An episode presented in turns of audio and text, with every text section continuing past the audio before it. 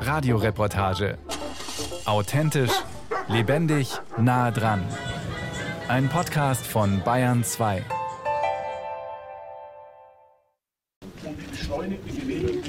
Es ist die Zeit vor Weihnachten. Ein Waldstück bei Wiesenfelden, nördlich von Straubing. Nebel hängt über der Szene. Eine Festgesellschaft. Hier wird feierlich ein Windrad in Betrieb genommen. Eines von insgesamt nur 14 in ganz Bayern im ganzen Jahr.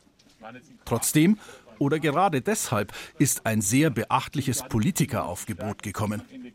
Der Energieminister und der Umweltminister, Hubert Aiwanger und Thorsten Glauber von den Freien Wählern und zusätzlich noch der Ministerpräsident selbst, Markus Söder von der CSU.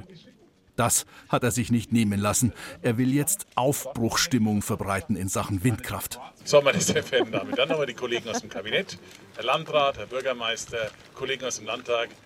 Das Wetter ist ein bisschen depressiv, Ihre Rede vorhin gerade auch, wenn ich das sagen darf. Wir sollten das Positive sehen und die Entwicklung und die Dynamik, die wir haben.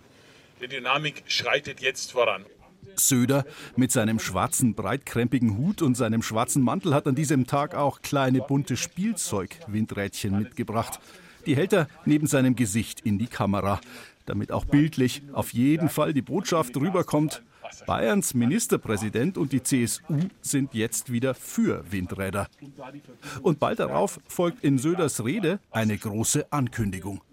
Ich sage Ihnen, dass wir in relativ schneller Zeit 1000 Windräder in Bayern noch vor 2030 auf den Weg bringen werden. Ich glaube, wir haben auch tolle Partner hier heute, dass wir im Onshore-Bereich zum führenden Land für Wind werden können. Also die Zielsetzung ist klar. Bayern soll zum führenden Bundesland bei der Windkraft werden. Als Stefan Bachmeier das aus Söders Mund gehört hat, da hat er geschaut. Bachmeier ist Geschäftsführer der Regensburger Firma Ostwind. Sein Unternehmen hat das Windrad in Wiesenfelden gebaut. Er ist der, dessen Rede Söder als zu depressiv bezeichnet hat. Dabei wirkt der junge Mann mit seinem blonden Dreitagebart eigentlich durchaus dynamisch. Jetzt, einige Wochen später, ist Bachmeier zu einem Interview wieder auf die verschneite Lichtung mit dem neuen Windrad gekommen und erinnert sich an die geballt aufgetretene politische Prominenz. Ja, erstmal fühlt man sich schon geschmeichelt, weil es war in den letzten Jahren hart, Politiker überhaupt für Windkraft zu motivieren, sich vor einem Windrad ablichten zu lassen. Wenn die Staatsregierung jetzt Bayern tatsächlich zum führenden Windkraftland machen will, dann ist der Weg noch sehr weit.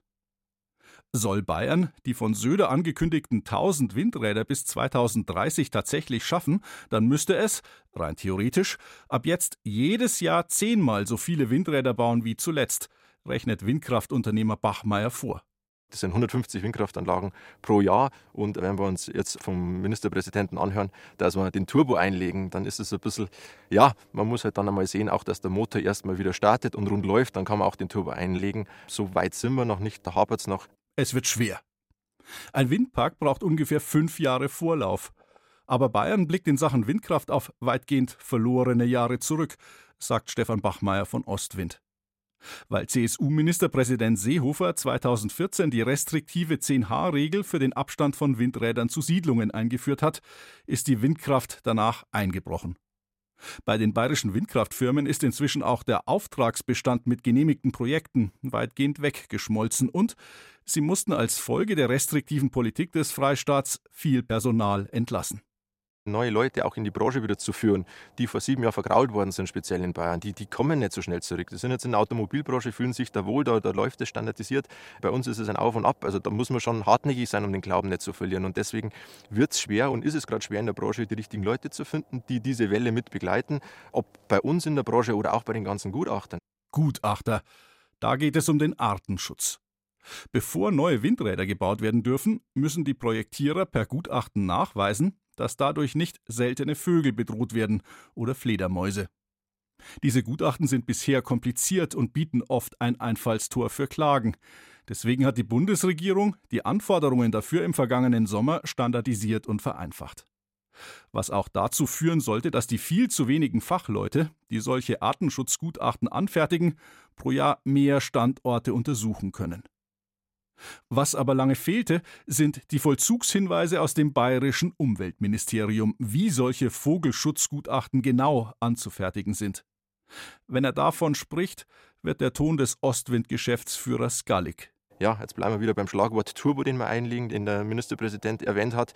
Die bayerische Staatsregierung hat es wieder versäumt, in 2022 die Rahmen für Naturschutz festzulegen. Das heißt, wir kartieren jetzt in 2023, wissen Ende des Jahres aber nicht, aber wieder drei Tage für den Schwarzstorch vergessen haben zum Kartieren, weil sich da wieder die Rahmenbedingungen geändert haben. Das heißt, wir haben schon wieder ein Jahr, was wir aufholen müssen, weil in diesem Jahr die Kartiersaison nicht richtig beleuchtet werden kann. Also das ist wieder ein Thema, wo ich sage, das widerspricht eigentlich den Ankündigungen, die es eigentlich so ja, so im Vordergrund stehen dann meistens bei den Politikern. Zwei Wochen später kommen die Vollzugshinweise zum Artenschutz dann doch noch. Das bayerische Umweltministerium hat sie jedoch so kompliziert gefasst, dass die Situation für die Windkraftfirmen möglicherweise sogar schlechter ist als vorher, heißt es von ihrem Verband. Die Windkraftfirma Ostwind hat ihren Sitz in Regensburg und dort arbeitet auch Michael Sterner. Ingenieur und Professor für Energiespeicher und Energiesysteme an der Ostbayerischen Technischen Hochschule. Er hatte den Besuch von Ministerpräsident Söder bei der Windkrafteröffnung in Wiesenfelden auf Twitter kommentiert, mit den Worten Der blanke Hohn. Denn Sterner sieht die bayerische Energiepolitik sehr kritisch. Aus Sicht der Wissenschaft haben wir schon sehr früh gewarnt und auch postuliert und gesagt, dass wir die Stromtrassen nach Bayern brauchen, dass wir die Windkraft brauchen, um auch im Winter Strom zu haben, um bezahlbare Energie in Bayern zu haben, damit die Industrie bleiben kann und nicht abwandert, weil es zu teuer wird in Bayern und damit bei uns die Arbeitsplätze erhalten bleiben. Das ist eigentlich der Kern unserer wissenschaftlichen Gutachten, die aber seit Jahren ignoriert werden von der Staatskanzlei. Sterner, Seit 2012 Professor in Regensburg musste mit ansehen, wie der damalige CSU-Ministerpräsident Horst Seehofer den Windkraftausbau in Bayern weitgehend zum Erliegen brachte. Mit der bayerischen Sonderregel für den Abstand von Windrädern zu Siedlungen. Diese wunderschöne bayerische Landschaft und Natur lasse ich nicht planlos verspageln. So Seehofer 2013. Das Zehnfache der Windradhöhe, 10H, wenn das nächste Wohnhaus nicht mindestens so weit entfernt war, wurde damals die Genehmigung sehr viel schwieriger. Die Zubauzahlen von Windrädern brachen daraufhin ein. Der Regensburger Professor Michael Sterner fand das falsch und hat es auch öffentlich gesagt. Falsch fand er auch, dass die Staatsregierung sich damals gegen neue Stromtrassen nach Bayern positionierte. Als Wissenschaftler haben wir auch Verantwortung, dass das Wissen, was wir mit Staatsgeldern erarbeiten, auch in die Bevölkerung kommt. Und so bin ich halt auch in Talkshows wie im Jahr 2014 in einer Jetzt Red I-Sendung, wo 200 Trassengegner sitzen und kurz zuvor Ministerpräsident Seehofer sich an die Spitze einer Widerstandsbewegung gegen Stromtrassen gesetzt hat. Und ich habe dann in die Kameras gesagt, ich bin anderer Ansicht als die Staatskanzlei. Wir brauchen diese zwei Stromtrassen, damit wir in Bayern ausreichend Strom haben und bezahlbaren Strom haben. Und daraufhin kam, bekam ich Schreiben vom Wirtschaftsministerium, dass ich jetzt weiter nicht mehr gebraucht werde. In der Jury vom Bayerischen Energiebeirat und Forschungsanträge, die ich gestellt habe, wurden abgelehnt. Und das hat sich erst wieder geändert, als Aiwanger ins Amt kam. Allerdings sieht es auch Sterner so, dass jetzt durchaus wieder etwas in Bewegung kommt bei der Windkraft in Bayern. Und zwar ausgehend von der Bundesregierung in Berlin. Rückblende. Vor ziemlich genau einem Jahr. Der grüne Bundeswirtschaftsminister Robert Habeck ist zu Besuch bei Markus Söder in der bayerischen Staatskanzlei. Der grüne Vizekanzler, damals noch ziemlich neu im Amt, will dem CSU-Ministerpräsidenten schmeicheln und eine Brücke bauen, indem er seinen ersten Antrittsbesuch in einem Bundesland nach Bayern legt. Und Habecks wichtigste Botschaft an Söder lautet damals: Wir brauchen eben auch einen ökologischen Patriotismus beim Ausbau von schwierigen Techniken der Windkraft. Beide wissen, Habeck sitzt am längeren Hebel. Weil die Bundesregierung mit ihrer Ampelmehrheit im Bundestag die 10H-Ausnahmeregel für Bayern ganz einfach streichen kann. Sich total zu verweigern, wäre für den Bayern Söder deshalb unklug. Und so kann Habeck resümieren. Wir haben einige Möglichkeiten identifiziert, wo der in Bayern völlig zum Erliegen gekommene Windkraftausbau wieder in Gang gebracht werden kann.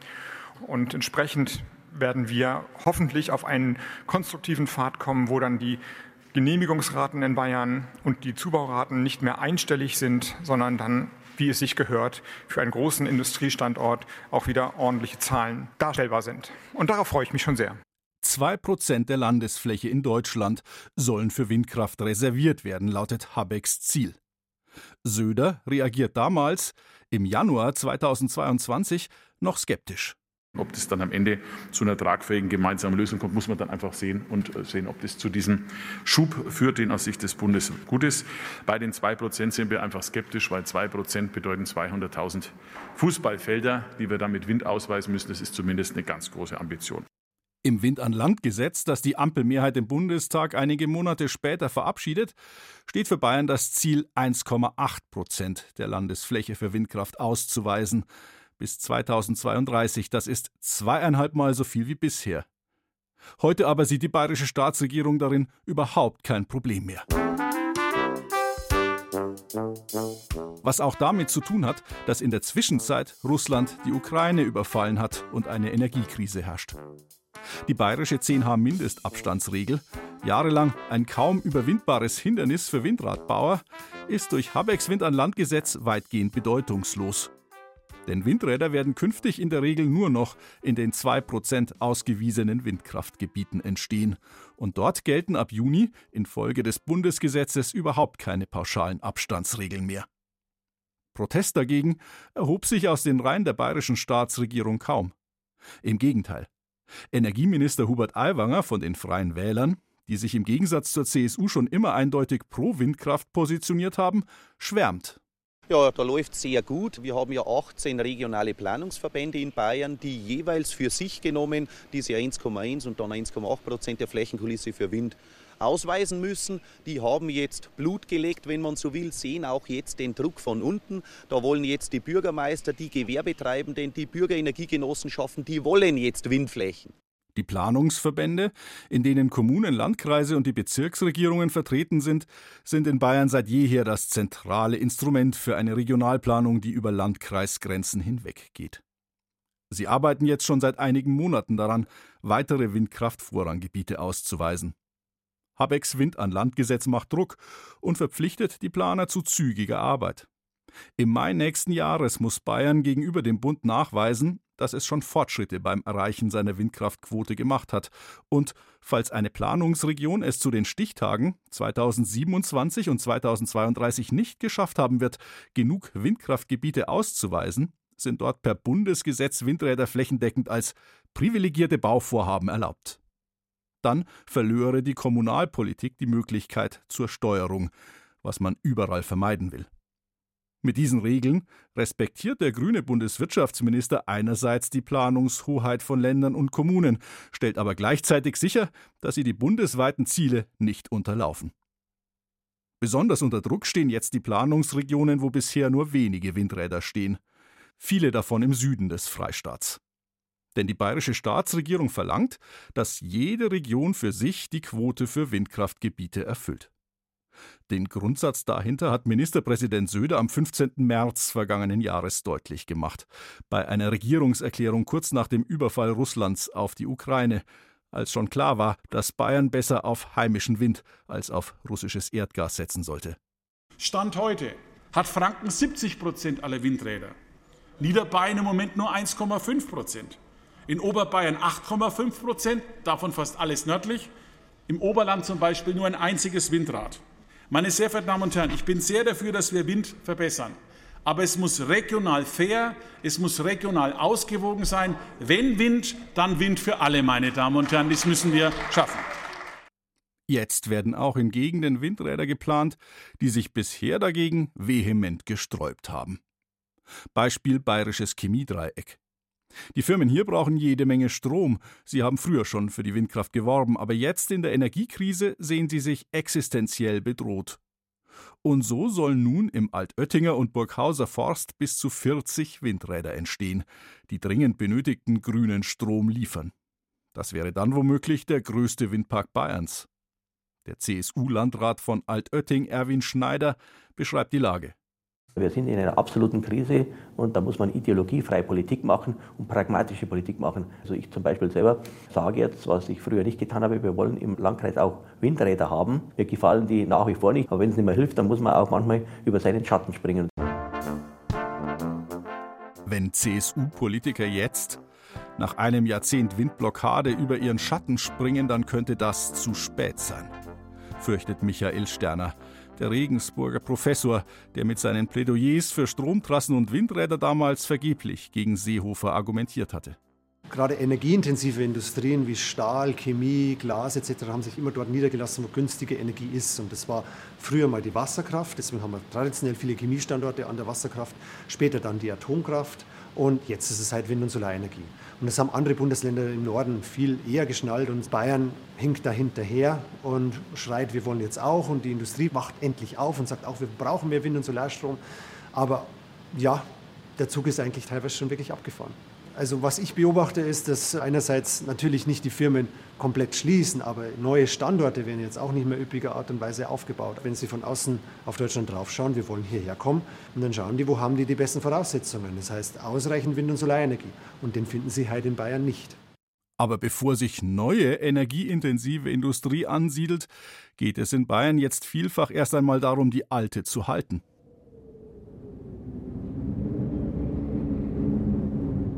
Im Frankenwald. Auf den zugigen Höhen hier am Rennsteig, nahe der Grenze zu Thüringen, könnte der vielleicht zweitgrößte Windpark Bayerns entstehen. 15 Windräder sind geplant. Der Strom soll unter anderem den örtlichen Glasproduzenten helfen. Das Unternehmen Heinz Glas mit Hauptsitz in Tettau verbraucht allein ungefähr so viel Strom wie alle Haushalte der 75.000 Einwohnerstadt Bamberg. Heinz Glas stellt unter anderem aufwendige Parfümflakons her. In dem Foyer, wo die junge Geschäftsführerin Carletta Heinz zum Interview empfängt, steht die vielfarbige Fläschchenkollektion in Vitrinen. Strom ist für die Glashütte noch vor Gas die wichtigste Energiequelle, sagt sie. Das Thema Energie beschäftigt uns schon immer. Wir sind jetzt fast 400 Jahre hier am Standort, 400 Jahre in der Region. Wir haben uns hier angesiedelt, weil es viel Energie gab, der große Wald. Und genauso wichtig ist das Thema nach wie vor für uns und unser Unternehmen. Es ist notwendig, dass wir Energie zur Verfügung haben. Die muss stabil und die Versorgung gesichert sein. Und nachdem wir uns selber schon seit Jahren auf die Fahne geschrieben haben, ein sehr nachhaltiges Unternehmen zu sein, wäre es natürlich hervorragend, wenn wir hier am Standort grüne Energie direkt beziehen könnten. Die Geschäftsführerin von Heinz Glas hat sich auch schon genau ausgerechnet, wie viel Windstrom ihr Unternehmen bräuchte. Eine Versorgung von vor Ort wäre tatsächlich realistisch. Also ein Windrad würde für uns jetzt nicht ausreichen. Wir bräuchten schon ungefähr sechs, um unseren Energiebedarf zu decken. Und dann bräuchte es eben auch die richtigen Speichermedien oder eben ein Grundlastkraftwerk, aus dem halt dann die Energie gezogen werden kann, wenn die Räder sich nicht drehen. Aber es wäre ein großer Anteil und wenn die richtigen Speichermedien da wären oder wenn man es vielleicht auch mit Wasserstoff kombiniert, dann wäre das schon eine Versorgung für uns, die ausreichen würde. Die Bevölkerung hier im Landkreis Kronach wäre dabei. Die drei umliegenden Gemeinden Tettau, Ludwigsstadt und Steinbach am Wald haben ihre Bürgerinnen und Bürger dazu befragt. Das Ergebnis? Volle 85 Prozent für den Windpark. Jetzt überlegen die Gemeinden auch selbst mit einzusteigen, damit die Menschen in der Region auch direkt etwas haben von den Anlagen, denn, so der Bürgermeister von Tettau Peter Ebertsch, die Zustimmung bedeutet zum einen Rückenwind, zum anderen aber auch eine Erwartungshaltung der Bevölkerung. Und der müssen wir jetzt auch gerecht werden. Wir müssen hier ganz einfach Betroffene zu Beteiligten machen, weil salopp gesagt, wenn der Bürger hier was davon hat, dann ist das Windrad plötzlich nicht mehr so laut. Und man muss hier ganz einfach gemeinsam einen Windpark schaffen, dass jeder sagt, das ist mein Windpark. Ganz einfach hier die Kommune stärken. Aber auch falls Tettau, Steinbach und Ludwigsstadt keine Anteile an dem Windpark kaufen, würden sie profitieren. Die Ampel-Bundesregierung hat den Anteil der Kommunen an der Gewerbesteuer aus Windkraft erhöht und eine gesetzliche Gemeinwohlabgabe eingeführt. Ein Centbetrag pro produzierter Kilowattstunde. Allein darüber würden die drei Kommunen zusammen derzeit rund 600.000 Euro pro Jahr einnehmen. Und dann arbeiten wir natürlich auch zusammen dran, dass man Bürgerstrom anbieten kann, letztendlich vergünstigten Strom, wo dann von den Windrädern auch letztendlich über das öffentliche Netz dann direkt in die Haushalte fließt und natürlich die Bürgerschaft in der Region auch direkt davon profitieren kann. Sagt der CSU-Bürgermeister von Steinbach am Wald Thomas Löffler. Und so kann man sich hier im Norden Oberfrankens mit deutlich mehr Windrädern durchaus anfreunden. Auch wenn der Tettauer Bürgermeister betont, das sieht man sehr wohl, das sind 250 Meter. Wir haben also dann 15 Mal den Münchner Olympiaturm im Frankenwald stehen. Aber es hilft alles nichts, Wir müssen was tun und ich glaube, dessen ist sich auch die Bevölkerung bewusst. Nun ist Oberfranken ohnehin schon lange windkraftfreundlich. Obwohl es der kleinste unter den bayerischen Regierungsbezirken ist, stehen hier Stand jetzt die meisten Windräder, deutlich über 600. Und damit mehr als doppelt so viele wie in der benachbarten Oberpfalz.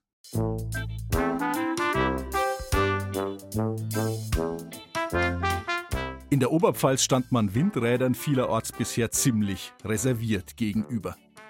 So etwa in der Planungsregion Oberpfalz Nord mit Amberg, Weiden und den Landkreisen Amberg-Sulzbach, Neustadt-Waldnab, Schwandorf und Tirschenreuth. Einen Plan mit Windkraft-Vorranggebieten gibt es hier, genauso wie weiter südlich in der Region Regensburg bisher noch nicht, was sich jetzt jedoch schnell ändern muss. Der CSU-Landrat von Neustadt an der Waldnab, Andreas Mayer, führt den Vorsitz im Planungsverband Oberpfalz Nord. Er macht klar, dass jetzt einfach kein Weg mehr an neuen Windkraftgebieten vorbeiführt. Die Rahmenbedingungen, die uns vorgegeben sind, über die kann man sicherlich gespaltener Meinung sein. Aber letztlich sind wir dazu aufgerufen, als Planungsverbände uns mit den Gegebenheiten auseinanderzusetzen und anhand dieser Regelungen möglichst viele Flächen zu finden, wo die Windkraft möglich ist. Der Planungsverband Oberpfalz Nord hat alle Kommunen gebeten, mögliche Windkraftflächen zu melden. Im ersten Schritt hat die Hälfte der Gemeinden geantwortet. Acht lehnen Windkraft ab, aber 56 Kommunen sind bereit, auf ihren Fluren Windräder zuzulassen. Etwa Luhe-Wildenau. Hier hat der Marktgemeinderat einstimmig entschieden, eine Waldfläche zu melden, in der früher schon mal Windräder geplant waren. CSU-Bürgermeister Sebastian Hartl steht voll dahinter. Er freut sich auf die Gewerbesteuer und will, dass Bürger sich an dem Windpark finanziell beteiligen und damit profitieren können. Aber er macht auch klar, es geht nicht nur um Geld. Ich sage mal, das große Ziel muss ganz einfach sein, an diesem ganzen Thema Energiewende sich aktiv zu beteiligen und das Ganze eben verträglich mit der Bevölkerung, mit Umwelt- und Naturschutz zu machen. In ein paar Jahren werden in der Oberpfalz deutlich mehr Windräder stehen. Da ist nicht nur er sich sicher. Zurück zum nebligen Waldstück in Niederbayern. Zurück zu der Eröffnung des Windrads mit Ministerpräsident Söder und zweien seiner Minister. Dieses Windrad ist zwar nur eines von sehr wenigen in Niederbayern, aber bereits das dritte in der kleinen Gemeinde Wiesenfelden. Ärger mit den Bürgern gab es deswegen nicht, sagt Wiesenfeldens Bürgermeister Andreas Urban von den Freien Wählern. Sicher hat ein Umdenken stattgefunden von der Bevölkerung her mit der Energiekrise, mit der momentanen Zeit allgemein, dass man einfach äh, solche Stromerzeuger in dem Sinn, sei es Windrad oder PV, vor Ort auch braucht.